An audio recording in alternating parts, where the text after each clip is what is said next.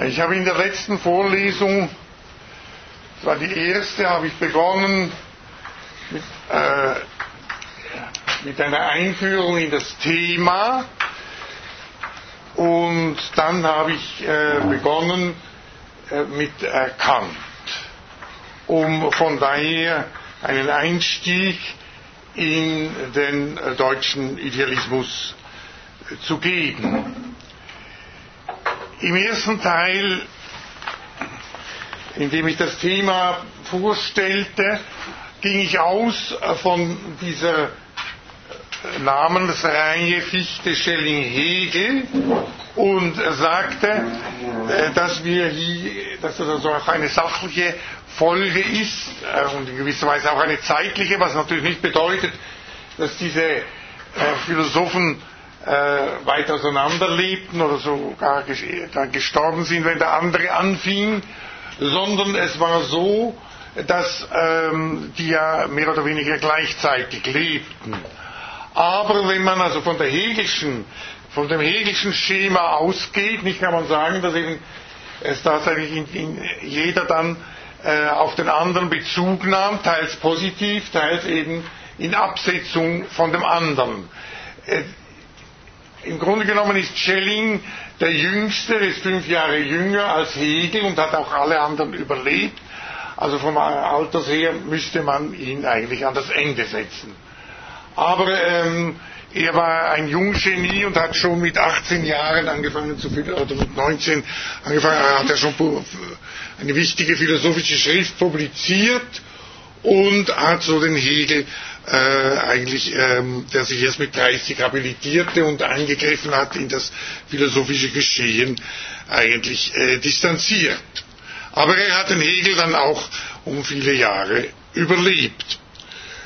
Also wir haben hier, das war das Wesentliche, zwei Schemata dieser äh, Folge. Die eine, die eben Hegel selber konzipiert hat und die sich auch durchgesetzt hat, indem hier in diesem Schema Hegel tatsächlich die Vollendung des von Fichte eröffneten Ansatzes bedeutet. Äh, diese äh, Folge muss ich also noch genauer dann darstellen, damit die Zusammenhänge, die da bestehen und äh, deutlicher werden und man sieht, inwiefern Hegel hier tatsächlich diese, äh, diese äh, eine Vollendung bedeutet, wenn man also seinen Standpunkt akzeptiert. Gegenüber diesem einen Schema gibt es nun ein zweites Schema, demzufolge eben die Spätphilosophien von Fichte und Schelling, die Hegel nicht mehr zur Kenntnis nehmen konnte, weil auch äh, vor allem im, ja, im Falle Fichtes, den er ja eigentlich überlebte, diese wesentlichen Schriften zur Spätphilosophie erst posthum in der Mitte des 19. Jahrhunderts veröffentlicht wurden. Und äh, weil das sich ähnlich verhält bei Schelling von dessen Entwicklung er natürlich besser verfolgen konnte, aber der doch eben auch eine Spätphilosophie entwickelt hat, die erst ähm, im 19. Jahrhundert dann äh, zugänglich gemacht wurde in Form von Publikationen. Und die, äh, diese beiden haben nun eine, eine Spätphilosophie entwickelt, die sich nicht in dieses Schema integrieren lässt, weil äh, hier äh, Gesichtspunkte wesentlich werden, die gar nicht in äh, dieses Schema passen, die sich aber als geradezu als Hegelkritik ähm, artikulieren lassen. Der Grundgedanke, ganz grob gesprochen und vereinfacht, ist der, dass eben die absolute Vernunft, die den Gipfelpunkt der hegelischen Philosophie bildet und als Absolutes verstanden wird, das sich selbst begründet, äh, dass äh, eben dieses Absolute selber ein äh, Sein hat, das es nicht mehr selbst vermitteln kann und das als Voraussetzung dieser absoluten Vernunft angenommen werden muss. In diesem Gedanken stimmen äh, Fichte und Schelling in vielfacher Hinsicht weitgehend überein, wobei es dann geradezu schwierig wird, die Differenzen zu artikulieren. Aber das werden wir natürlich in der Vorlesung auch machen müssen. Man kann sich natürlich jetzt fragen, ob dieser Ansatz bei einem Das-Sein, das für die Vernunft vorausgesetzt ist und das, über das sie nicht verfügt, ob das nicht auch äh, das Wahrsein der Vernunft selber betrifft und damit eben auch eine Korrektur des Hegelschen Ansatzes betrifft. Es ist natürlich zu sagen, dass äh, die beiden, äh, das was Fichte und Schelling als Vernunftphilosophie entfalten, nicht vollständig übereinstimmt mit dem, was Hegel macht, aber im Grundsätzlichen sprechen sie auch von einem absoluten Wissen und ähm, kommen teilweise zu äh, Resultaten, die mit denen von Hegel äh, übereinstimmen.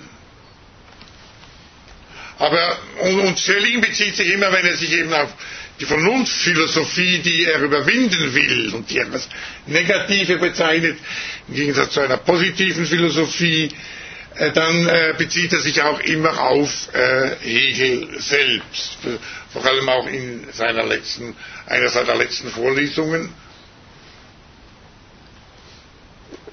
in denen er die Hegelsche Logik kritisiert.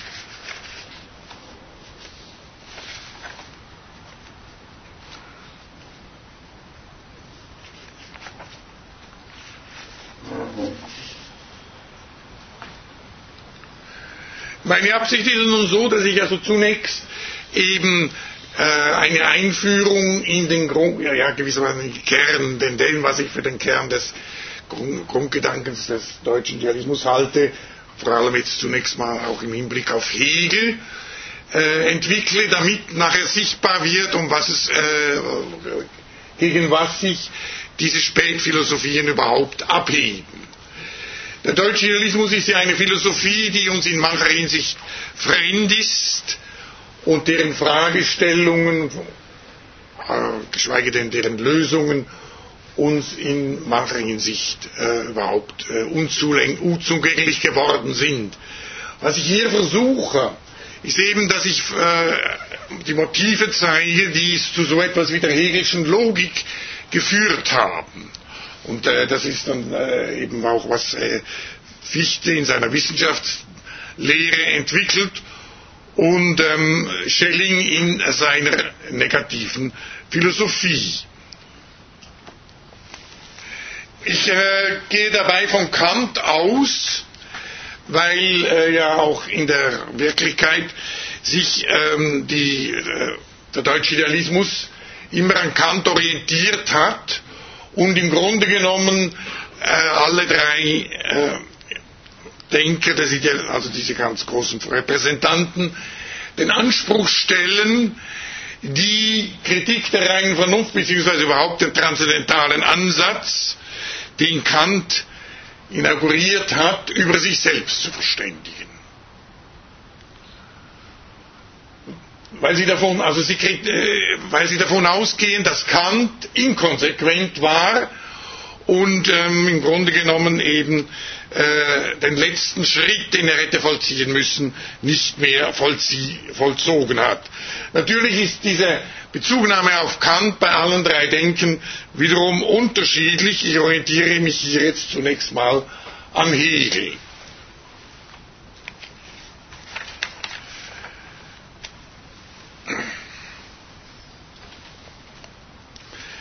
In Bezug auf Kant habe ich zwei Fragestellungen, die die Kritik der reinen Vernunft bestimmen, äh, entwickelt und die aber in einem inneren Bezug zueinander stehen.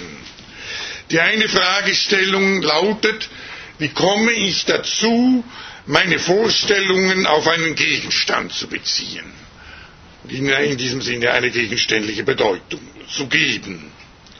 Hier haben wir zwei Gegensätze, die Kant im Blick hat, nämlich den, erstens den Gegensatz Inneres und das Transzendente im Sinne des Bewusstseins Jenseitigen. Denn die Vorstellungen, wie er sie hier in dieser Formulierung, die ich zitiert habe, das war B242, der Surkamp-Ausgabe, Seite 232, ähm, sind eben ein innerer Zustand äh, des Bewusstseins. Und das andere ist ungeordnete Mannigfaltigkeit und Einheit, die gesetzlich geordnet ist. Also diese Vorstellungen bilden ein, einen bloßen Assoziationszusammenhang, der keiner Notwendigkeit untersteht und im Grunde genommen auch keine eigentliche Ordnung darstellt. Die Lösung, die Kant hier vorschlägt, in dem Text, den ich äh, letztes Mal auch vorgelesen habe, ist die, dass wir, beziehungsweise das, was er das transzendentale Ich nennt, diese Vorstellungen synthetisieren, zu einer Einheit versammeln, wobei diese Synthesis durch ein Gesetz bestimmt ist und dieses Gesetz ist, äh, sind die, äh, also diese sind mehrere Gesetze, die sind die Kategorien. In dem Fall, des, also dieser Text, den ich da, ähm, auf den ich mich bezogen habe, das ist, ähm, der ist aus, dem, aus den sogenannten ähm, Analogien der Erfahrung. Und es geht da um das Kausalitätsgesetz. Also um einen speziellen Fall. Aber man kann äh, diese äh, Formulierungen, die hier vorkommen, verallgemeinern und auch auf andere Kategorien ähm, beziehen.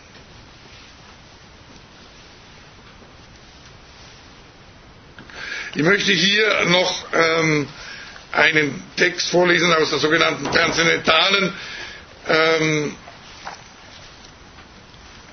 äh, der transzendentalen Deduktion, der in gewisser Weise äh, das sehr gut verdeutlicht, was ich jetzt eben gesagt habe. Es geht hier also um das Verhältnis Assoziation, wie sie die Vorstellungen bestimmt, und das Verhältnis als objektives Gegenständliches. Wobei natürlich zu sagen ist, dass diese Unterscheidung, die wir hier machen und die Kant selber macht, ähm, der Sache nicht ganz entspricht, weil wir im Grunde genommen im wirklichen Erkennen immer schon auf Gegenstände bezogen sind und nicht äh, wir zunächst äh, Eindrücke haben, die dann in einem zweiten Schritt objektiviert werden. Also der Text äh, ist aus dem Paragraph 19 der transzendentalen Deduktion und lautet nach den letzteren, das heißt nach diesen Gesetzen der Assoziation, würde ich, wenn ich einen schweren Gegenstand haben, trage, nur sagen, wenn ich einen Körper trage, so fühle ich einen Druck der Schwere. Aber ich könnte nicht sagen, eher der Körper ist schwer welches so viel sagen will, als diese beiden Vorstellungen sind im Objekt, das ist ohne Unterschied des Zustandes des Subjekts verbunden und nicht bloß in der Wahrnehmung beisammen, so oft sie auch wiederholt sein mag. Also hier ähm, sehen Sie diesen Gegensatz von bloßer Assoziation und ist eben durch eine kategoriale Synthesis, in diesem Falle von Substanz und Akzidenz, konstituiert ist.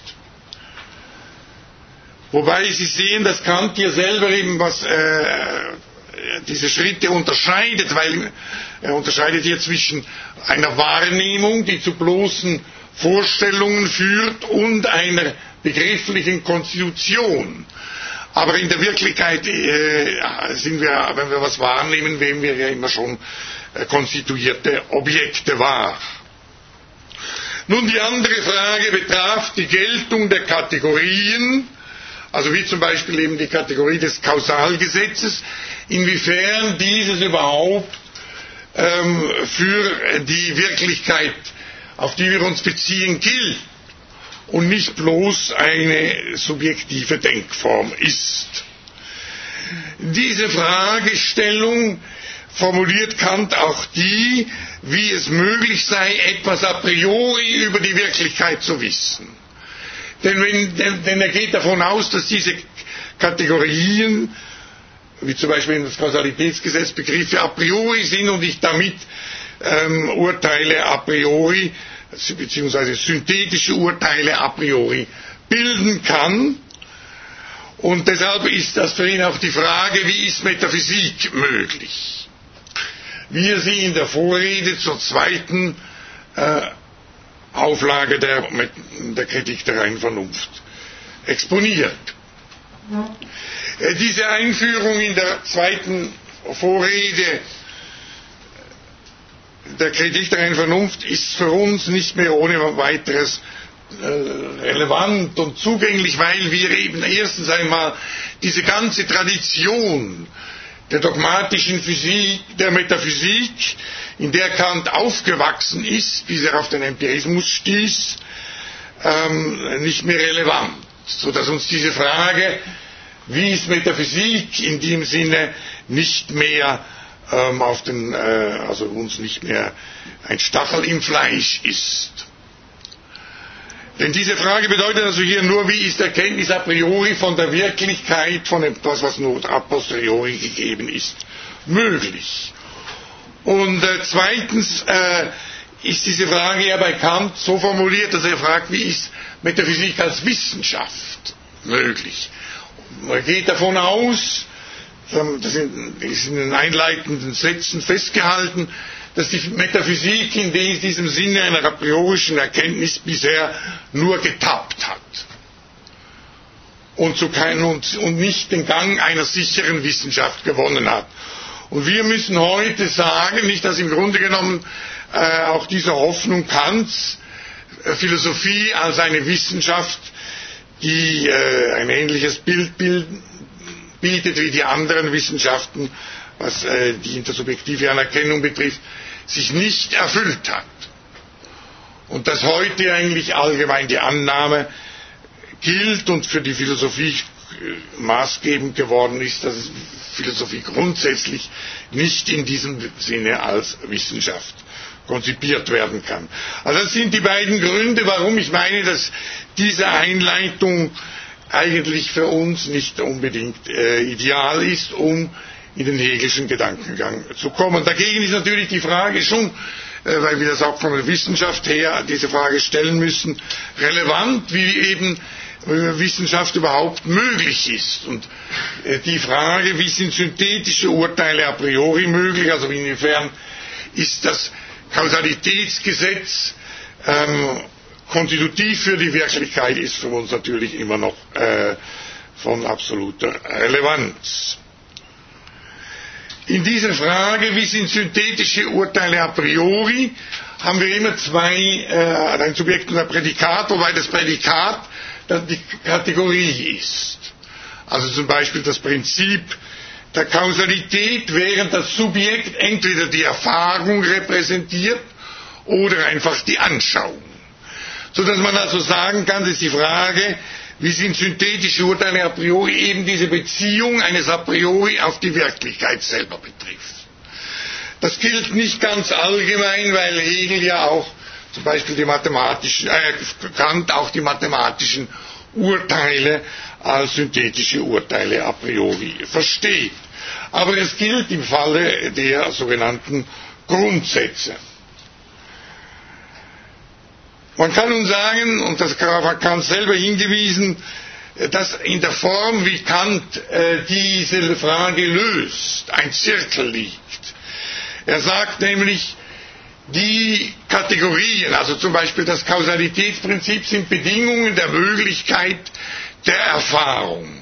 Also im Falle der Kausalität geht es um die äh, äh, Zeitfolge.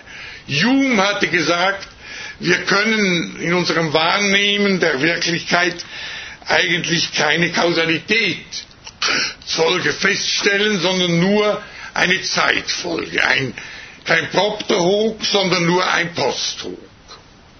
Und Kant kehrt das gewissermaßen um.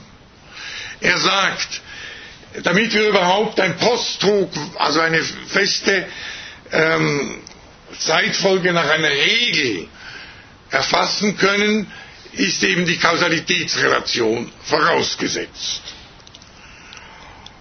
Aber das ist also, wie gesagt, ist die Kausalität hier nur ein Spezialfall. Und ähm, wir haben eine ganze Menge von Kategorien, die sich nicht alle auf die wirkliche Erfahrung beziehen, sondern teilweise nur auf die reine Anschauung. Entschuldigung, worin besteht jetzt genau dieser Zirkel? Ja, da aber jetzt komme ich auf diesen Zirkel zu sprechen, den Kant äh, am Ende der Kritik behandelt. Also da gibt es eine Stelle auf äh, Surkamp Seite 629 äh, und, und äh, das ist B 764 folgende und A 736. Ich lese mal den ganzen Abschnitt vor. Ähm, der Titel ähm, heißt, äh, der Haupttitel Transzendentale Methodenlehre und äh, ja, dann haben wir einen Untertitel Disziplin im dogmatischen Gebrauch, aber das braucht uns hier nicht zu bekümmern. Nun enthält die ganze reine Vernunft in ihrem bloß spekulativen Gebrauche nicht ein einziges direkt synthetisches Urteil aus Begriffen. Das wäre also eines, in dem ich bloß äh, äh, wie bei den analytischen Urteilen aus Begriffen einen Zusammenhang folgern kann. Und für uns ist es gar nicht so einfach, bei diesen synthetischen Urteilen ähm, ernst zu nehmen, dass das synthetische Urteile sind. Wenn wir sagen, alle Veränderungen unterstehen dem Prinzip der Kausalität, weil wir uns diese Zusammenhänge schon so gewohnt sind, dass sie uns beinahe als analytische erscheinen. Aber Kant hat durchaus recht, wenn er sagt, im Begriff der Veränderung liegt nicht der Begriff der Kausalität, sondern den äh, bekomme ich nur über ein drittes, nämlich eben die Erfahrung, wobei ich hier, äh, das habe ich vorher vergessen, also noch die ich immer beifügen muss, dass Kant, und das ist natürlich die Pointe seiner ganzen Kritik der Einvernunft, diese Bedingungen der Erfahrung zugleich äh, als Bedingungen der Gegenstände der Erfahrung versteht. Wenn man diesen Zusammenhang nicht berücksichtigt, also dann kann man natürlich auch sehr vieles mit der Kritik der reinen Vernunft vielleicht anfangen, aber das Entscheidende und vielleicht das Wichtigste an der ganzen Kritik der reinen Vernunft ist damit eben übersprungen. Denn durch Ideen ist, wie wir gezeigt haben, gar keiner synthetischer Urteile die objektive Gültigkeiten fähig. Durch Verstandesbegriffe aber errichtet sie zwar sichere Grundsätze, aber gar nicht direkt aus Begriffen, sondern immer nur indirekt durch Beziehung dieser Begriffe auf etwas ganz Zufälliges, nämlich mögliche Erfahrung. Da sie denn, wenn diese vorausgesetzt wird, allerdings apodiktisch gewiss ist. An sich selbst aber a priori gar nicht einmal erkannt werden können. So kann niemand den Satz, alles was geschieht, hat eine Ursache, aus diesen gegebenen Begriffen allein gründlich einsehen. Daher ist kein, also dieser Grundsatz kein Dogma, ob er gleich in einem anderen Gesichtspunkte, nämlich dem einzigen Felde seines möglichen Gebrauchs, das ist der Erfahrung ganz wohl und apodiktisch bewiesen werden kann, also wie ein Dogma. Er heißt Grundsatz und nicht Lehrsatz, ob er gleich bewiesen werden muss, Darum, weil er die besondere Eigenschaft hat, und das ist nun der Hinweis auf den Zirkel, dass es einen Beweisgrund, nämlich Erfahrung, selbst zuerst möglich macht. Und bei dieser immer vorausgesetzt werden muss. Also Kant muss um seine Beweise, von denen hier gar nicht die Rede war jetzt, ähm, durchzuführen, ja immer schon im Vorblick haben eine wirkliche Erfahrung, beziehungsweise einen Gegenstand der Erfahrung. Also in diesem Falle eine wirkliche Veränderung. Und um zeigen zu können, dass äh, das nur erst dann als objektiv erfassbar ist, wenn eben ähm, die, äh, Kategorie, die, also die Wahrnehmung der Veränderung durch die Kategorie Kausalität bestimmt ist und wir also einen kausalen Zusammenhang haben.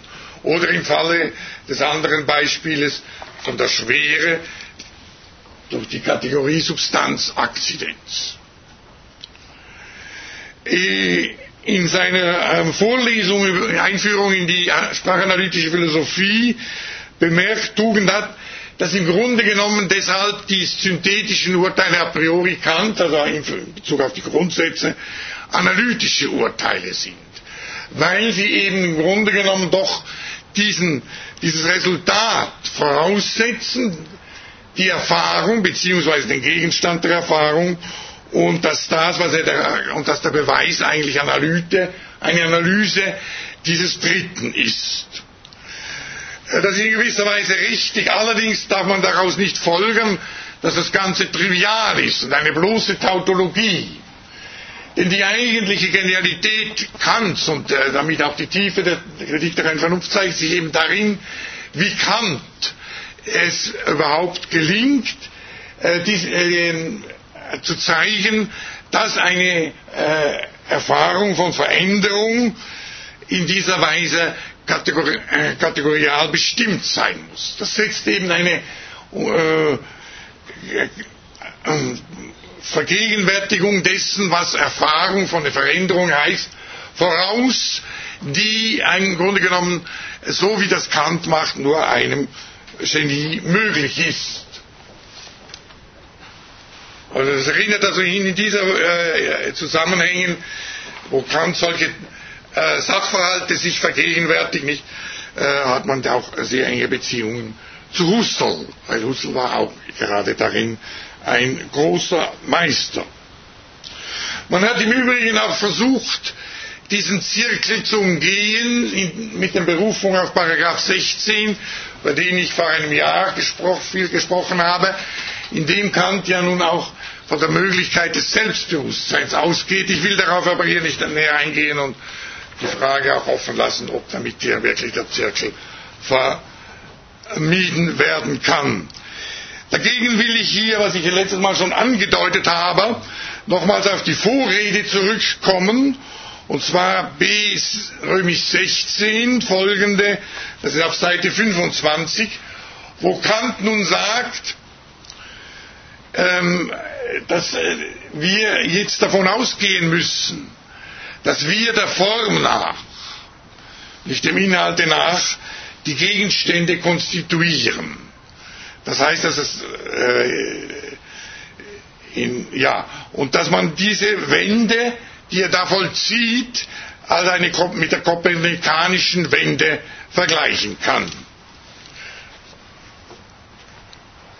Ich will hier auf einen Zusammenhang eingehen, den, den ich in dem späteren Verlauf der Vorlesung heute ähm, äh, gebrauche.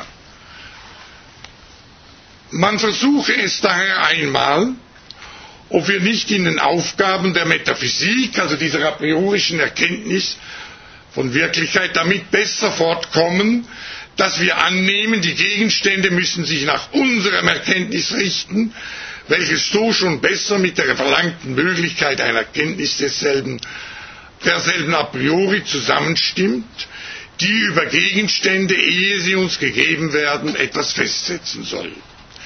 Es ist hiermit ebenso als mit den ersten Gedanken des Kopernikus. Bewandt, denn nachdem es mit der Erklärung der Himmelsbewegungen nicht gut fort wollte, wenn er annahm, das ganze Sternheer drehe sich um den Zuschauer, sich ähm, versuchte, ob es nicht besser gelingen möchte, wenn er den Zuschauer sich drehe und dagegen die Sterne in Ruhe ließ. Also es wäre der Übergang von eben einem äh, geozentrischen Weltbild zu einem heliozentrischen. Ich sage das jetzt so, weil ich, äh, ich habe das in einer Kant-Vorlesung auch äh, erwähnt, was ich jetzt hier vortrage. Und da jemand, da habe ich immer von Ptolemäisch und Kopernikanisch gesprochen und dann hat jemand gefragt, ja, was das sei. Und äh, da hatte, ja, das war ähnlich wie mit dem Polyphem von letzten Mal, nicht? Wo man etwas äh, zur Erklärung verwendet, dass man denkt, ja, also das ist äh, unproblematisch und dann kommt gerade da, kommen gerade da die Schwierigkeiten.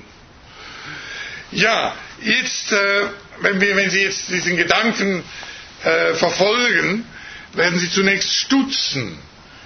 Denn im Grunde genommen ist es ja so, dass hier das Subjekt äh, der Erde entspricht und äh, die Sonne dem Objekt.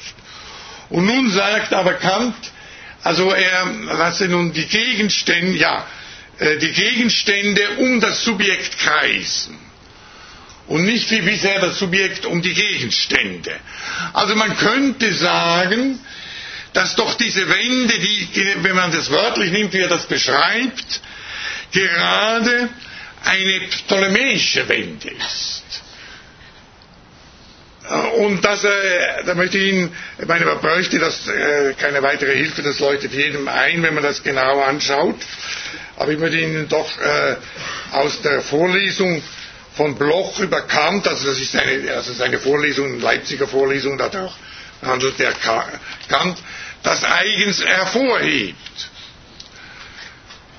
Die Erkenntnistheorie Kants sieht manchmal so aus, und das kann doch nicht die große Vereinfachung sein, umgekehrt ist, ja, Kant hat nämlich die ptolemäische Wendung gemacht. Kopernikus ließ doch die Erde sich um die Sonne drehen. Die Erde ist das Subjekt und die Sonne das Objekt. Und Kant lässt die Sonne sich um die Erde drehen, also das Objekt um das Subjekt. In dem ersten Falle haben Sie die Prävalenz des Objekts, wenn ich die Sonne als das Objekt nehme, in dem anderen die Prävalenz des Subjekts. Infolgedessen hat Kant die kopernikanische Wendung des gesunden Menschenverstands aufgehoben und ersetzt durch die ptolemäische, obwohl er das Gegenteil sagt. Also das ist äh, ohne weiteres einleuchtend, nur ist es falsch. Ähm, ich habe leider jetzt äh, den Text, in dem Kant erklärt, wie er das eigentlich meint, nicht da. Das ist die Abhandlung Streit der Fakultäten.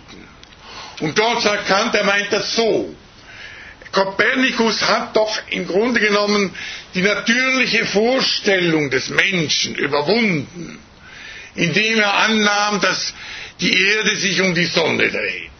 In unserem natürlichen Weltverständnis gehen wir doch davon aus, dass äh, eben die Erde der Mittelpunkt ist. Und auch dann, wenn wir ähm, die wahren, also die von der Astronomie behaupteten Sachverhalte kennen und ernst nehmen, bleiben wir in diesem natürlichen Schein befangen, dass eben die Sonne am Morgen aufgeht und am Abend untergeht und dass das eine Erscheinung ihrer Drehung um die Erde ist.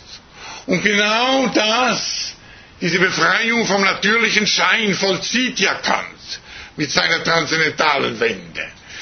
Denn dem, äh, der Meinung, die Erde sei der Mittelpunkt und die Sonne geht auf, entspricht ja die Meinung des natürlichen Bewusstseins, dass es Gegenstände gibt, die uns affizieren und äh, in Form von Dingen an sich uns vorgegeben sind. Während die transzendentale Wende eben die Aufhebung dieser natürlichen Einstellung ist, durch eine Theorie, die das Ganze umkehrt und sagt, mindestens der Form nach also nicht nur mindestens, sondern der Form nach, bringen wir eben die Gegenstände selbst hervor. Äh, ich muss das, das, äh, diesen Satz natürlich noch etwas äh, dann präzisieren, um gegen Missverständnisse, die manchmal sehr verbreitet sind, zu schützen. Nicht? Aber da sieht man diese Analogie, denn auch äh, genauso wie Kopernikus gewissermaßen sich vom natürlichen Standpunkt befreit und die Sache jetzt von einem höheren Standpunkt aus betrachtet, so dass man sagen kann, er betrachtet die, Sache tatsächlich, wie sie an sich ist. Das, äh, äh, so vollzieht eben auch Kant eine Wende, indem er den natürlichen Standpunkt verlässt und die Sache sozusagen von einem höheren Standpunkt aus betrachtet. Also das ist auch der Gesichtspunkt, auf äh, den ich äh, im Verlauf der Vorlesung noch äh, zurückkommen. Am Ende der letzten Vorlesung habe ich nun einen Text von Röth aus dem Buche Der Gott der reinen Vernunft, den wir auch im äh, Seminar über den ontologischen Beweis benutzen, äh, angefangen vorzulesen, indem er die Kant, äh, also beziehungsweise einen, einen Aspekt der Kant-Kritik Hegels einer Metakritik unterzieht.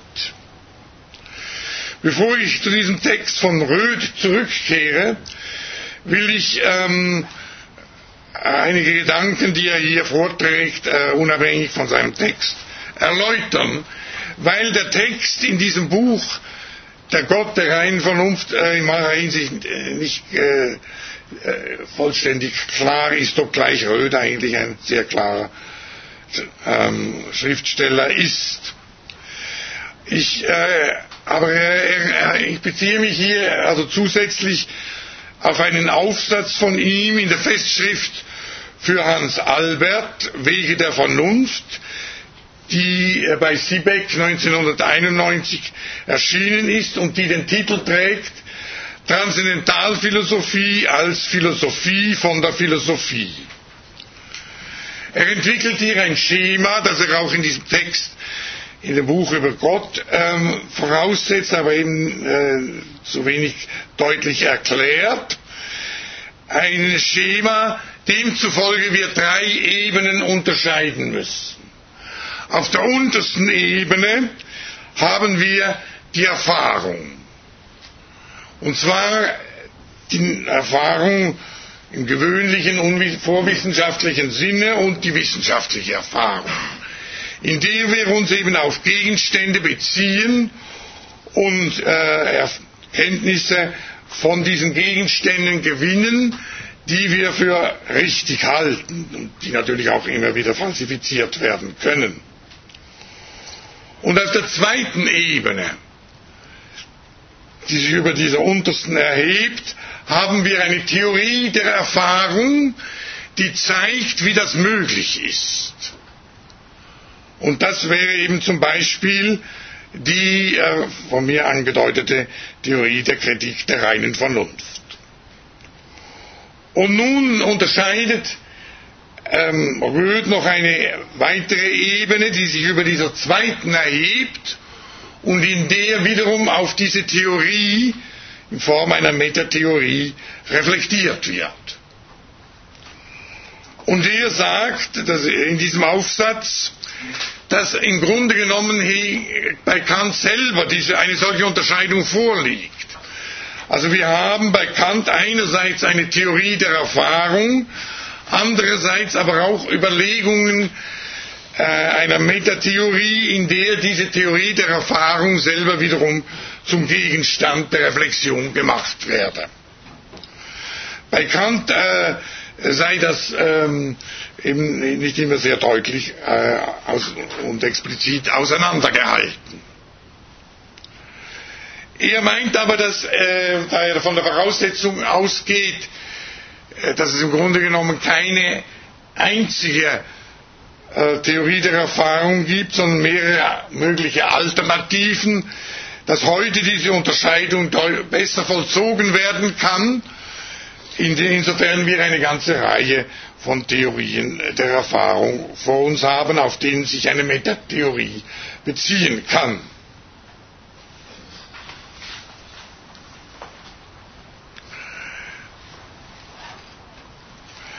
Ähm, bevor ich den Text vorlesen will ich schon eine kritische Bemerkung zu dieser äh, Unterscheidung von äh, Röth machen, die an sich sinnvoll ist. Ich glaube nur, dass er, dass er bei der, dass man hier noch eine weitere Unterscheidung einführen muss, die er vollständig ausblendet.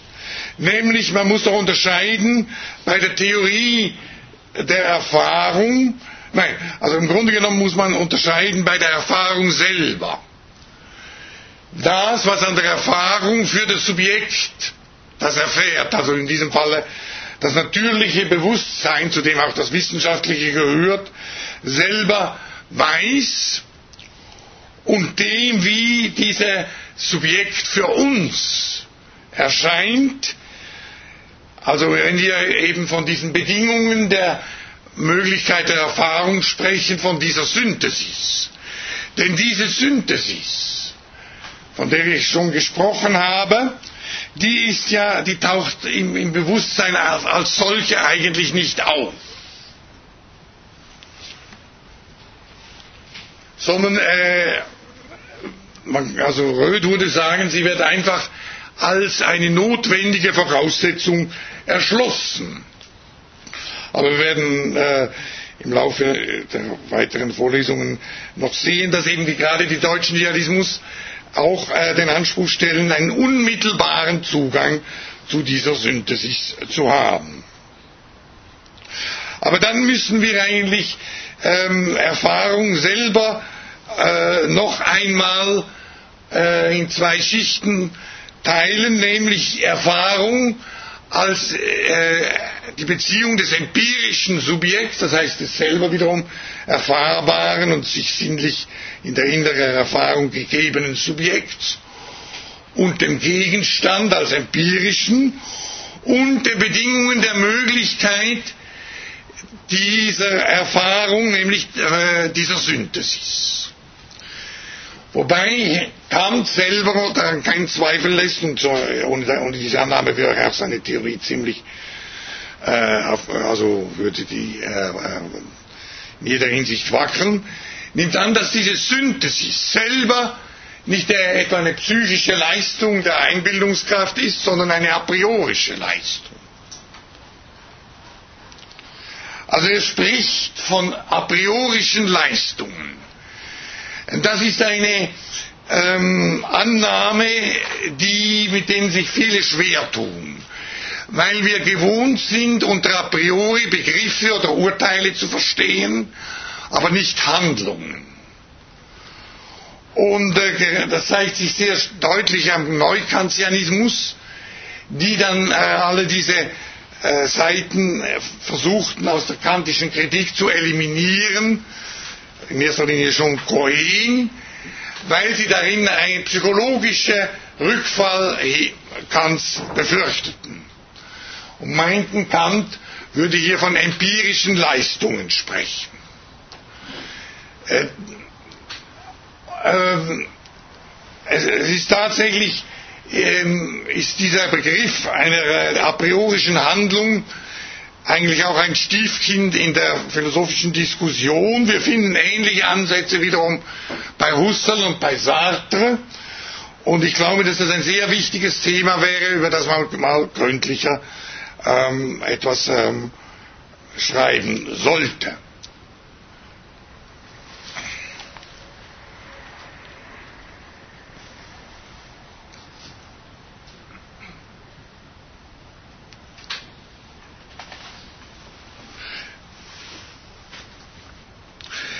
Die erste äh, Stufe, die oberste, die Röd anführt, also diese Metatheorie, das ist eigentlich nach der Auffassung Hegels und vieler anderer Kant-Interpreten bei Kant eine leere Stelle. Insofern man Kant eben vorwirft, äh, eine methodische Reflexie, Naivität ich habe das auch früher in der letzten Vorlesung auch so formuliert. Kant reflektiert auf die Bedingungen der Möglichkeit der Erfahrung. Aber er reflektiert nicht auf die Bedingungen der Möglichkeit dieser transzendentalen Reflexion.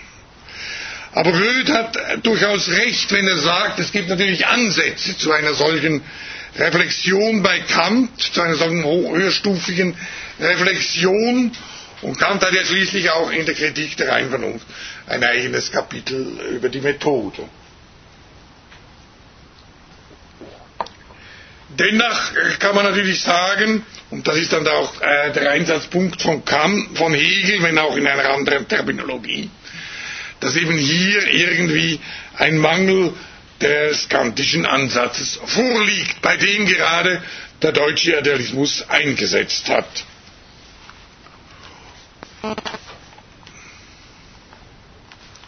Nun, bevor ich, ich gehe jetzt immer noch nicht zum Text von Röhl über, sondern ich möchte nur mal äh,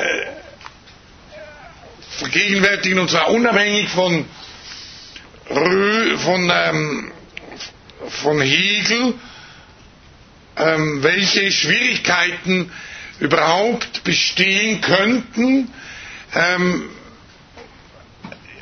welche Probleme da auftauchen könnten in dieser, äh, wenn wir nach den Bedingungen der Möglichkeit dieser transzendentalen Reflexion, wie ich sie mal nennen will, äh, fragen würden. Wir haben also, äh, ich meine, auch das kantische Problem, wie beziehen wir unsere Vorstellungen auf ein Objekt oder wie sind a priorische Vorstellungen vom Objekt oder Urteile vom Objekt möglich. Natürlich ein Problem, das nicht jedermann sofort betrifft und manche werden sagen, ja, solche Probleme möchte ich eigentlich haben, nicht? Ähm, weil ihm das äh, ziemlich absurd erscheint. Aber äh, ich, ich, will nun eben fragen, also, gibt es ähnliche Probleme, die man tatsächlich äh, in gewisser Weise noch aufklärt, deren Möglichkeit also wo, wo, wo äh, die dazu zwingen, die Möglichkeit einer solchen transzendentalen Reflexion überhaupt noch eigens zu begründigen. Also das Erste ist das, dass wir äh, dieses natürliche Bewusstsein, von dem wir als Faktum, von dem Kant als Faktum ausgeht, indem eben wir auf ein äh, Objekt bezogen sind, also diese äh, Fragestellung, in der er von den inneren Zuständen ausgeht, ist eigentlich schon ein zweiter Schritt. Denn wenn wir äh, so äh, ausgehen, wie wir eben äh, gewissermaßen ungewaschen von jeder Philosophie sind, dann beziehen wir uns immer schon auf ähm, bestimmte Objekte. Und man kann dann die Frage auch so stellen, wie ist es überhaupt möglich, dass solche Objekte überhaupt in unser Bewusstsein kommen.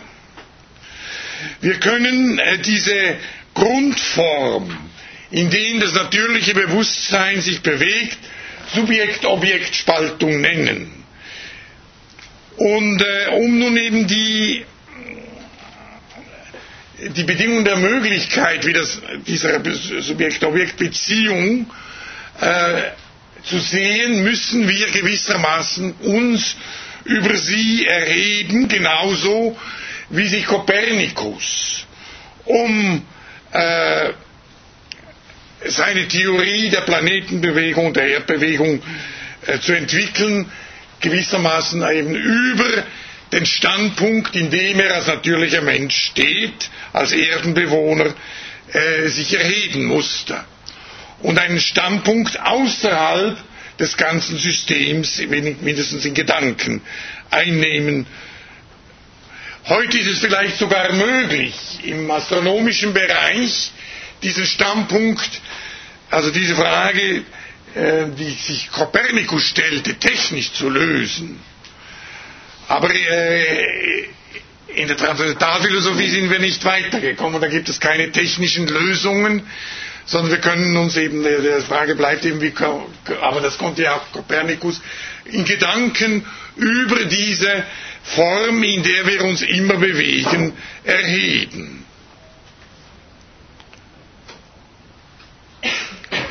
Man kann äh, das auch so und hat das auch so formuliert, dass man sagte, ja, in unserem natürlichen Weltbezug gibt es verborgene Voraussetzungen und man hat das zum Beispiel ein Auge genannt, das ist ein Bild von Wittgenstein, das aber auch bei Fichte vorkommt, das selbst nicht gesehen werden kann. Also wir können, äh, ich meine, das kann man zunächst, äh, wir, sehen auch nicht das Auge, aber man kann das Auge nicht nur im Spiegel sehen, man kann es eben auch tatsächlich verobjektivieren. Und das wäre dann, und insofern hinkt der Vergleich, aber ähm, äh, wenn man das Wissen als ein solches Auge versteht, nicht, dann äh, stellt sich tatsächlich die, die Frage, wie kann ähm, man einen Zugang zu diesem Auge bekommen. Und das wäre ja eben das Ziel der Transzendentalphilosophie. Weil dieses Auge eben auch das ist, was äh, diese äh, Beziehung, die wir als Subjekt-Objekt-Beziehung bezeichnen, konstituiert. Fichte spricht manchmal auch von einem Sehen, das selber nur Sehen ist, aber nicht wieder gesehen werden kann. Zwischen Fichte und Wittgenstein besteht allerdings der große Unterschied, dass Wittgenstein aus äh, seinen Überlegungen den Schluss zieht, dass Transzendentalphilosophie nicht möglich ist. Er sagt in Tractatus Logico Philosophicus, so heißt das glaube ich, Ähm, äh, ja, wenn wir äh, eben die logische Form, und damit meint er eben das, was Kant dann diese kategorialen Formen nennt, noch darstellen wollten, dann müssen wir uns außerhalb der Welt aufstellen. Das heißt außerhalb der Subjekt-Objekt-Relation. Also das wäre eben wiederum in Analogie zum Kopernikus äh, zu denken.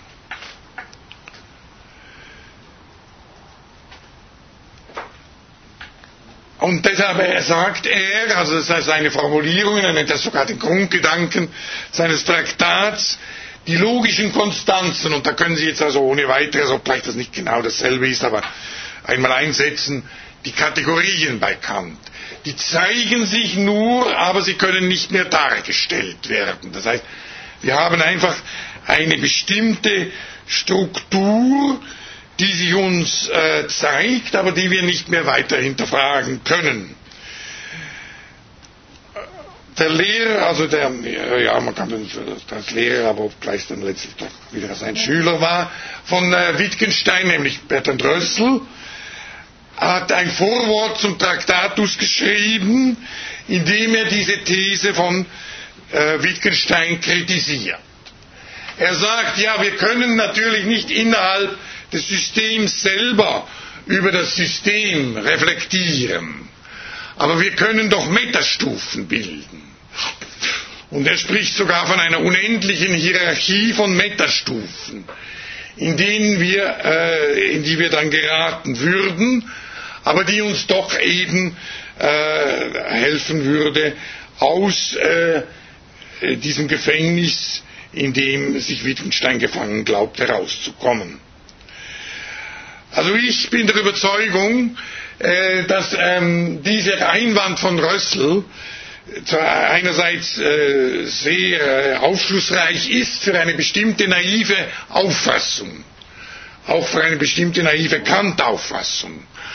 Aber dass sie an dem, was Wittgenstein, der obgleich er schon die Möglichkeit einer Kritik der reinen Vernunft ausschließt, eigentlich ein spekulativer Kopf war, ähm, gerade indem er eben diese ungeheure Schwierigkeit sah, ähm, wie sich ähm, dann eben auch dem deutschen Idealismus stellte und sich äh, absolut ernst nahm, äh, also im Gegensatz zu äh, eben äh, also in einer naiven Haltung bleibt, weil im Grunde genommen in diesen Metastufen immer nur wiederholt wird, was schon auf der untersten Stufe vorhanden ist. Es ist immer die, äh, die gleiche Blickrichtung, aber es führt nie in diesem Sinne äh, zu einer eigentlichen Wende. Ich kann das, was ich jetzt eben gesagt habe, noch verdeutlichen durch ein Bild, das ich schon in der letzten, Som letzten Sommersemester verwendet habe und seit eigentlich für, oh ja, äh, seit einiger Zeit äh, auch in Veröffentlichungen brauche und für sehr äh, aufschlussreich halte. Nämlich das Bild eines absoluten Raumes. Ein absoluter Raum ist also ein Raum, der nicht bezogen ist auf ein Subjekt, zum Beispiel eine absolute Richtungen hat, ein absolutes Oben und Unten, ein absolutes Rechts und Links. Man könnte wahrscheinlich äh, den Vergleich auch machen mit einem relativen Raum, es würde dann nur alles etwas komplizierter. Und nun kann man sagen, dieser absolute Raum, der hat absolute Topoi, Orte. Also zum Beispiel Orte, die ich als oben und unten bezeichnen kann. Und nun kann ich aber nicht sagen, dass oben ist oberhalb des unten. Ich kann sagen, wenn irgendein Gegenstand oben liegt, x liegt oberhalb von y, wenn y unten liegt. Und dann setze ich eben diese absoluten Topoi voraus. Aber ich kann die Topoi selber nicht mehr in dieser, äh, sozusagen unter ihrer eigenen Bestimmtheit auf sich selber beziehen, dann würde ich sie ja wie gewöhnliche Gegenstände behandeln. Ähnliches hat Kant in Bezug auf die Zeit gesagt. Äh, wobei er natürlich hier von der Vorstellung der Zeit als einer Linie ausgeht, die bereits eine, eine Verfälschung der eigentlichen Zeit ist. Aber er sagt, wir können Zeit äh, vielleicht mit Recht nicht anders denken als eine solche Linie. Auch hier haben ja wir hier wieder solche Topoi und auch die kann man nicht unter ihrer eigenen Bestimmtheit aufeinander beziehen. Man kann sagen, die letzte Vorlesung hat vor dieser stattgefunden, aber man kann nicht sagen, der Topos vorher war vor dem Topos nachher, sondern das ist vorausgesetzt. Und deshalb sagt Kant, die Zeit selbst fließt nicht.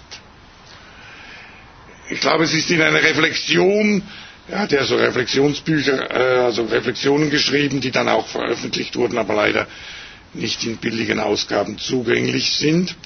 Also die Zeit selbst fließt nicht, denn wenn die Zeit selbst flösse wie die Inhalte der Zeit, dann müssten wir ja eine Metazeit einnehmen, die wiederum dieses Fließen der Zeit äh, selber äh, misst, also in diesem Sinne eben nach vorher und nachher ordnet. Im selben Sinne könnten wir natürlich auch beim absoluten Reim sagen, wenn wir oben und unten unter ihrer eigenen Bestimmtheit aufeinander beziehen und sagen, das oben liegt oberhalb des unten und das unten unterhalb des oben, dann müssen wir einen Metaraum annehmen, innerhalb dessen der erste Raum äh, sozusagen situiert ist. Und ich meine, also ich wollte mit diesen Hinweisen nun eben verdeutlichen, die Schwierigkeit überhaupt auf die Bedingungen der Möglichkeit von Erfahrung zu reflektieren, weil es hier äh, bei diesen Bedingungen der Möglichkeit von Erfahrung meines Erachtens um absolute Topoi geht. Es geht um a priorische Strukturen, die äh, man, wie ich meine, sinnvollerweise im Grunde mit platonischen Ideen vergleichen muss. Bedingung der Möglichkeit heißt ja, äh, eine reale Beziehung, also zum Beispiel eine reale Kausalität, ist nur möglich unter der Voraussetzung dieses a priori. Das in diesem Falle wie eine ähm, also die Funktion gewissermaßen einer platonischen Idee hat. Äh, Kant spricht also von, äh, von Bedingungen und von Möglichkeiten. Äh, dieses a priori, und am besten muss man, man muss es eigentlich im Grunde genommen als transzendentales a priori bezeichnen, weil nicht jedes a priori diese Funktion hat. Kant meint, wenn er von Bedingungen spricht, dass dieses, diese Bedingungen eben nicht der Grund sind, die, die, die, sondern sie sind bloß eine Bedingung, dass es entsprechende empirische Verhältnisse, wie zum Beispiel das Aufeinandertreffen bestimmter Bierkugeln im Lieblingsbeispiel von Jung gibt. Und er spricht äh, deshalb von Möglichkeit. Ähm, also was äh, in der Transzendentalphilosophie äh, herausgestellt wird, das, sind, äh, das ist nicht eine wirkliche Erfahrung, sondern das sind eben Möglichkeiten von Erfahrung, wobei diese, ähm, die Realisierung dieser Möglichkeit eben eine Affektion des Bewusstseins durch das Ding an sich voraussetzt. Und äh, dieses, diese kontingente Faktor, der kann äh, eben a priori nicht mehr äh, eingeholt werden, sondern muss, ist vorausgesetzt. Ich lese Ihnen jetzt den Text von Röth vor, der äh, auch ähm, eine, der sich eben als, auch als Hegel mit Recht, das, also was, er, was er über Hegel sagt, ist zutreffend. Und so, also ich würde nur seine Metakritik an Hegel äh, dann kritisieren. Er schreibt hier, Hegel wurde nicht müde gegen den Kritizismus, das heißt also gegen die Philosophie Kants, das Bedenken vorzubringen, dass es sinnlos sei, das Erkenntnisvermögen prüfen zu wollen, ehe es ans Erkennen herangegangen werde. Hegels Auffassung kommt klar in der Einleitung zur Enzyklopädie zum Ausdruck, wo es heißt, ein Hauptgesichtspunkt der kritischen Philosophie ist, dass ehe daran gegangen werde, Gott, das Wesen der Dinge und so weiter zu erkennen, das Erkenntnisvermögen selbst vorher zu untersuchen sei, ob es solches zu leisten fähig sei. Man müsse das Instrument vorher kennenlernen, ehe man die Arbeit, wenn es unzureichend sei, würde sonst alle Mühe vergebens verschwendet sein. Und das ist immer noch der Text von Hegel, aber die Untersuchung des Erkennens kann nicht anders als erkennend geschehen. Erkennen wollen, aber ehe man erkenne, ist ebenso ungereimt als der weise Vorsatz jenes Scholastikus, schwimmen zu lernen, ehe er sich ins Wasser wage. Ähm, und jetzt kommt der Kommentar und die Kritik von Röth. Hegels Bedenken wäre berechtigt, wenn Kant tatsächlich die beanstandete Forderung erhoben hätte. Das hat er jedoch nicht getan. Hegel hat offensichtlich das Wesen der kritischen Philosophie missverstanden, und zwar vor allem deshalb, weil er deren metatheoretischen Charakter verkannte. Macht man sich klar, dass die kritische Philosophie nicht Erkenntnis von Gegenständen bezweckt, sondern die Formulierung von Bedingungen der Möglichkeit von Gegenstandserkenntnis zum Ziel hat, da kann der von Hegel gerügte Circulus viciosus nicht entstehen, weil die Ebene, auf der die Bedingungen der Möglichkeit gegenständlicher Erfahrung formuliert werden, von der Ebene der Gegenstandserfahrung grundsätzlich verschieden ist. Ähm, Röth zieht daraus auch den Schluss aus dieser Feststellung von dieser Verschiedenheit, dass kein unendlicher Regress entstehen kann, indem ich ja immer wiederum eine höhere Reflexstufe einführen müsste, um die Bedingungen der Möglichkeit der vorangehenden auszuweisen. Ich verstehe aber nicht äh, genau, wie das eigentlich gemeint ist. Dieser Unterschied besteht natürlich zwischen den Bedingungen und den eigentlichen Gegenständen. Aber das bedeutet ja nicht, dass eben wir uns erkenntnismäßig auf diese Bedingungen der Möglichkeit beziehen, auch wenn wir sie nicht im Sinne von bloßen Gegenständen denken dürfen. Ich will hier nicht den ganzen Text vorlesen. Er schreibt dann weiter, gegen Hegels polemische Kennzeichnung des kritischen Ansatzes ist daher festzuhalten, dass es Kant gar nicht darum ging, das Erkennen zu erkennen, sondern darum, die Tatsache, dass es wissenschaftliche Erkenntnis gebe oder überhaupt Erkenntnis auch im vorwissenschaftlichen Sinne, im Rahmen einer Metatheorie begreiflich zu machen. Also diese Metatheorie wäre jetzt die zweite Stufe. Außerdem ist zu beachten, dass es bei der Frage, ja, also kommen wir noch an allerhand Einwände, dass es gar nicht um Tätigkeiten geht, sondern nur um, die, um Urteile, die also Resultate bilden, was ich für falsch halte. Und er schließt dann eine ganze Überlegung mit dem Satz, Hegels Kennzeichnung des kantischen Ansatzes lässt erkennen, wie groß der Abstand war, der seine von der kantischen Auffassung der Philosophie trennte. Nun ist es ein Fehler, Röth, ein methodischer Fehler von Röth, dass er hier zwar äh, Kant richtig zitiert, äh, und paraphrasiert, aber dass er nicht weiter zurückfragt, was meint denn eigentlich Hegel genau damit und warum ist das für ihn ein Problem? Und dann, äh, er unterstellt nun, dass es tatsächlich ein Problem wäre, dass es aber dann kein Problem ist, wenn diese Erfahrungstheorie keine eigentliche Erkenntnis ist. Und das würde ich ihm bestreiten. Ich würde sagen, Kant muss doch äh, um seine Theorie zu entwickeln, das Wesen der Erkenntnis erkennen. Und das ist ein wirkliches Erkennen, auch wenn das keine wirklichen Gegenstände sind. Und ähm, insofern kann man sagen, dass irgendeine Form von Erkenntnis, wenn sie sich auch von der gewöhnlichen Erkenntnis unterscheiden mag, äh, vorausgesetzt ist, schon in der Frage nach der Bedingung der Möglichkeit der Erkenntnis. Allerdings ist nun noch keineswegs klar, warum darin, was ja äh, Röding in einem gewissen Sinne sogar zugesteht, äh, zugesteht, wenn es so wäre, wie Hegel behauptet, darin überhaupt ein äh, Circulus viciosus äh, liegen soll. Und äh,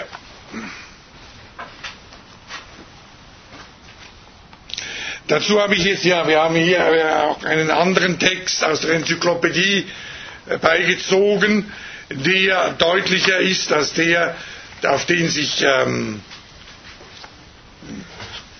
auf den sich äh, ähm, Röth, nein, das ist ja ganz mir ist es, auf den sich Röth bezieht, der im Übrigen seine falschen Paragraphen angibt. Das ist, glaube ich, bei ihm Paragraph 10 und nicht, wie er angibt, Paragraph 11. Aber ähm, ich beziehe mich also jetzt hier, das wurde verteilt, das Manuskript, als Kopie, Paragraph 41 in der, in, im ersten Teil der Enzyklopädie, also die ganze Enzyklopädie ist in allen drei Teilen fortlaufend nummeriert.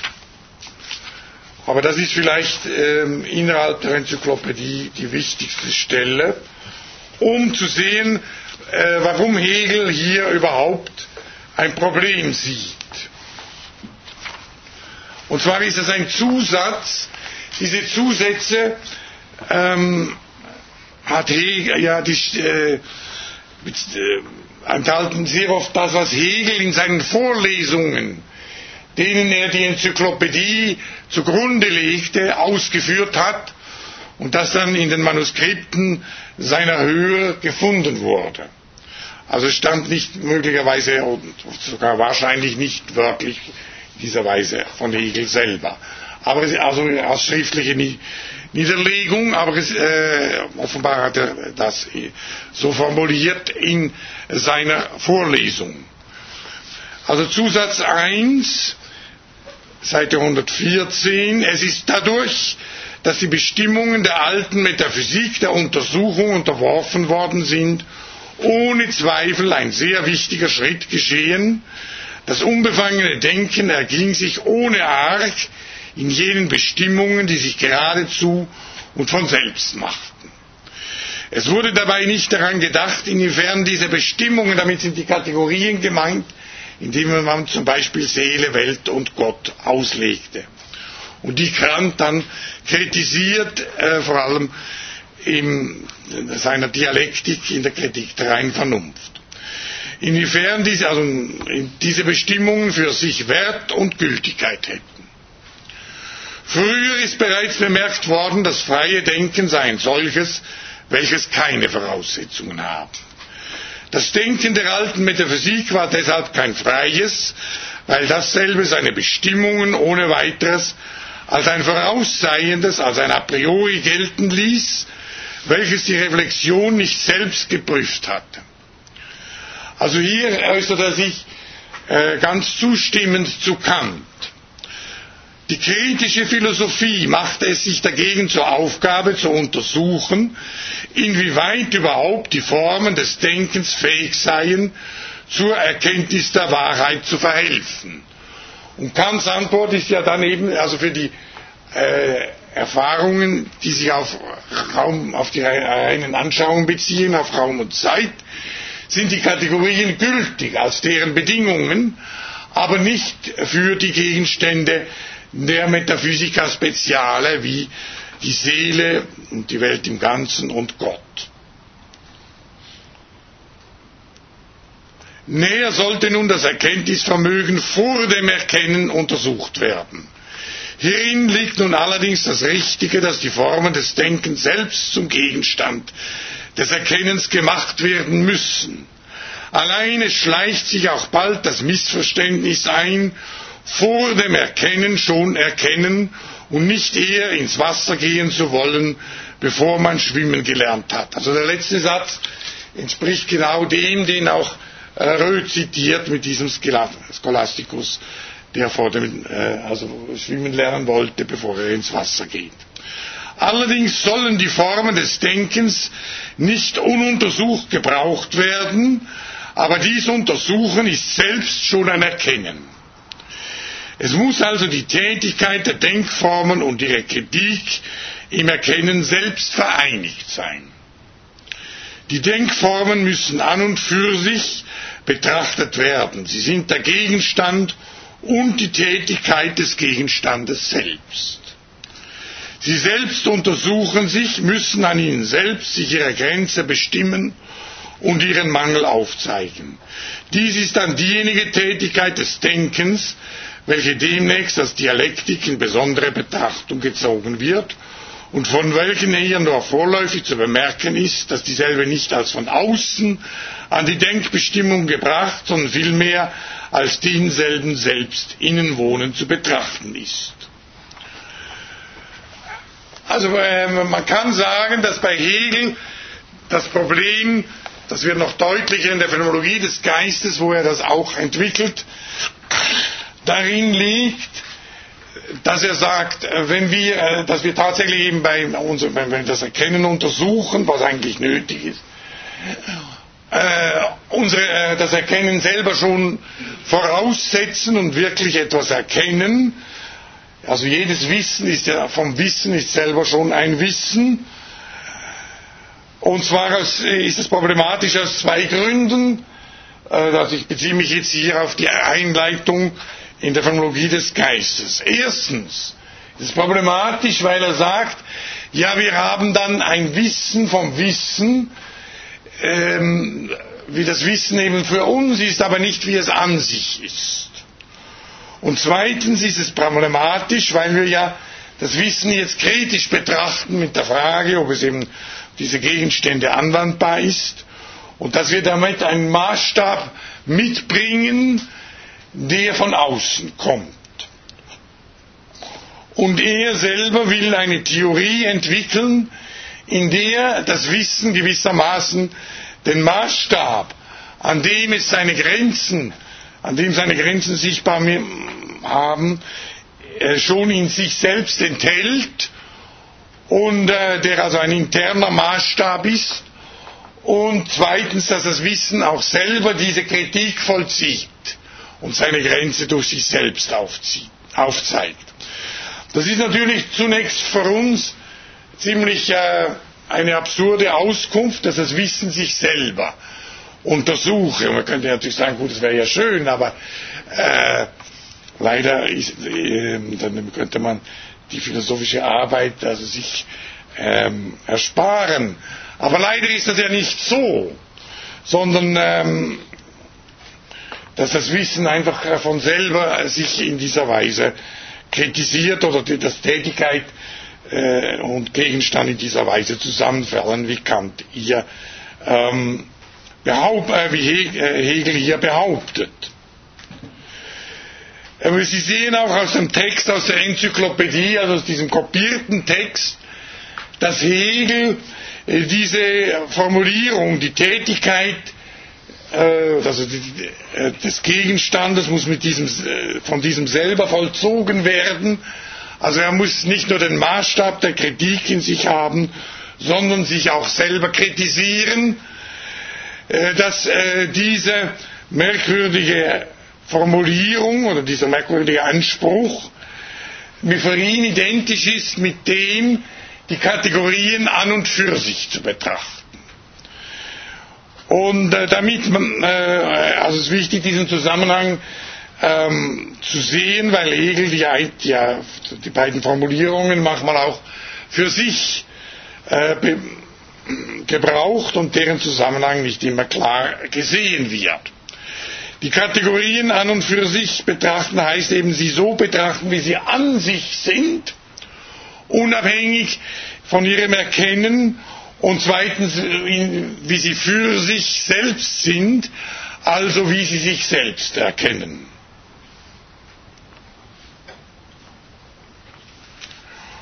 Und äh, ich meine, das ist nun ein Gedanke, der nicht so leicht äh, zu explizieren ist, und ich werde damit, ich sehe, die die Zeit geht wieder zu Ende, äh, also hier äh, nicht sehr weit kommen. Ich kann nur einige Hinweise jetzt geben. Und äh, ich möchte vor allem mal festhalten, nicht, dass es bei Hegel darum geht, dass die Kategorien eben, also dass er einen ganz eigenen Wahrheit, also wieder so anfangen, er hat einen ganz eigenen Wahrheitsbegriff, den man vergleichen kann mit dem Wahrheitsbegriff, den wir verwenden, wenn wir von einem wahren Freund oder von einem wahren Staat sprechen. Ein wahrer Freund, das ist ein Freund, dessen empirisches Freundschaftsverhalten übereinstimmt mit dem Wesen der, dessen, was wir unter Freundschaft meinen. Und das eben als objektive Maßstab verstanden wird. Und ähm, jetzt äh, verhält es sich bei dem Wahrheitsbegriff, den er hier in der Logik verwendet, wenn er von der Wahrheit und Unwahrheit der Kategorien spricht und äh, von dem immanenten Maßstab, analog. Er spricht von der Übereinstimmung der Realität eines Begriffs, äh, also einer Kategorie vielmehr, mit ihrem Begriff. Er unterscheidet also bei jeder Kategorie der Begriff und ihre Realität. Realität meint hier natürlich jetzt auf keinen Fall irgendwelche Gegenstände, auf die die Kategorie angewendet wird, sondern es sind ähm, interne Strukturmerkmale der Kategorie. Also nehmen wir mal die Kategorie Dasein. Dasein wäre hier der Begriff der Kategorie und die hat zwei Momente insofern sie eine Bestimmtheit ist, im Unterschied zum Sein des Anfangs, äh, Realität und Negation. Also hier geht es nicht um dieses Beispiel, ich will es auch nicht weiter begründen, sondern dass eben diese Momente nun entfaltet werden, oh, sodass die Einheit, die zunächst vorhanden ist, zerfällt, aber dann wiederhergestellt wird und dann zeigt sich, dass eben die entfaltenden Momente die zur Totalität, wie er dann sagt, entfalteten Momente mit dieser Einheit nicht übereinstimmen.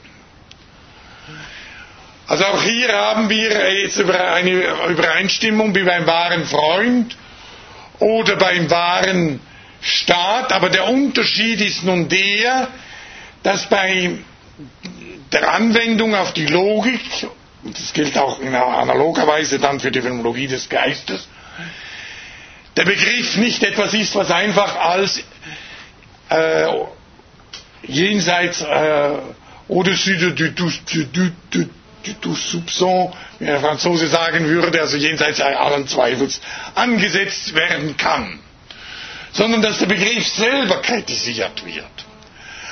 Also wir haben dann nicht, äh, wenn ich sage, dieser Freund entspricht nicht dem Ideal der Freundschaft, dann unterstelle ich, dass dieses Ideal der Freundschaft eben jenseits alles Zweifels ist. Und dass aber der Freund eben selber diesem Ideal nicht entspricht und deshalb kritisierbar ist.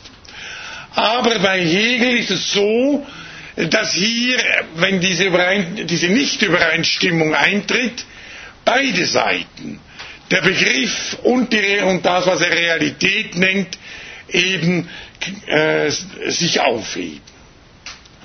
Man kann das auch auf eine andere Weise noch formulieren. Ich bleibe jetzt mal, weil das vielleicht noch am leichtesten zu erklären ist, bei diesem Wahrheitsbegriff. Hegel unterscheidet in der Logik zwischen defizienten Formen, äh, vor allem in, dem, in, den ersten beiden Teilen der Logik, die defizient sind, insofern sie endlich sind. Und dann einen Begriff par excellence. Einen Begriff, also der nun äh, sozusagen eine Idealform der, darstellt, bei dem schon von Anfang an in gewisser Weise eben diese Übereinstimmung von Begriff und Realität ähm, vorhanden ist. Und man kann nun sagen, indem nun eben Hegel immer von dieser Übereinstimmung von Begriff und Realität spricht, beziehungsweise jeden Begriff zu einer solchen Einheit entwickelt, die sich dann aber als Nichteinheit, als Widerspruch zeigt, ähm, stellt er jeden Begriff, jeden endlichen Begriff als Be Begriff sans phrase, als Begriff im äh, ausgezeichneten Sinne dar, der Form nach.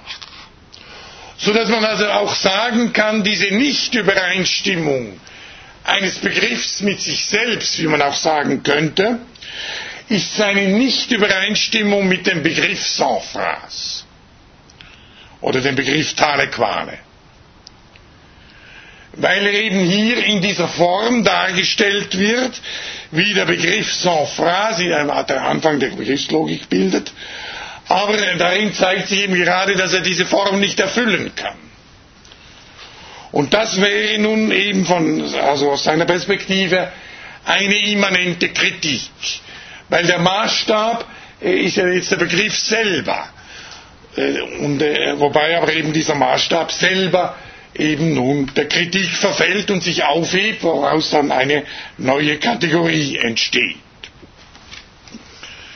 Und äh, in der, ich würde sagen, also ich werde das nächste Mal andeuten, dass es das ganz ähnlich ist, auch in der ähm, äh, Theorie des Geistes, wo Hegel auch ausdrücklich sagt, dass äh, das Bewusstsein den Maßstab der Kritik in sich selbst hat, aber dass nun auch dieser Maßstab kritisiert werde. Das steht in der Methodenteil der Einleitung. Natürlich ist damit jetzt nicht äh, geklärt, was es denn eigentlich bedeutet, dass der Begriff diese Kritik gewissermaßen selbst vollzieht. Und überhaupt, wie, sie, wie es möglich ist, einen Begriff so zu entwickeln, dass das stattfindet, was sich Hegel hier im Grunde genommen vorstellt.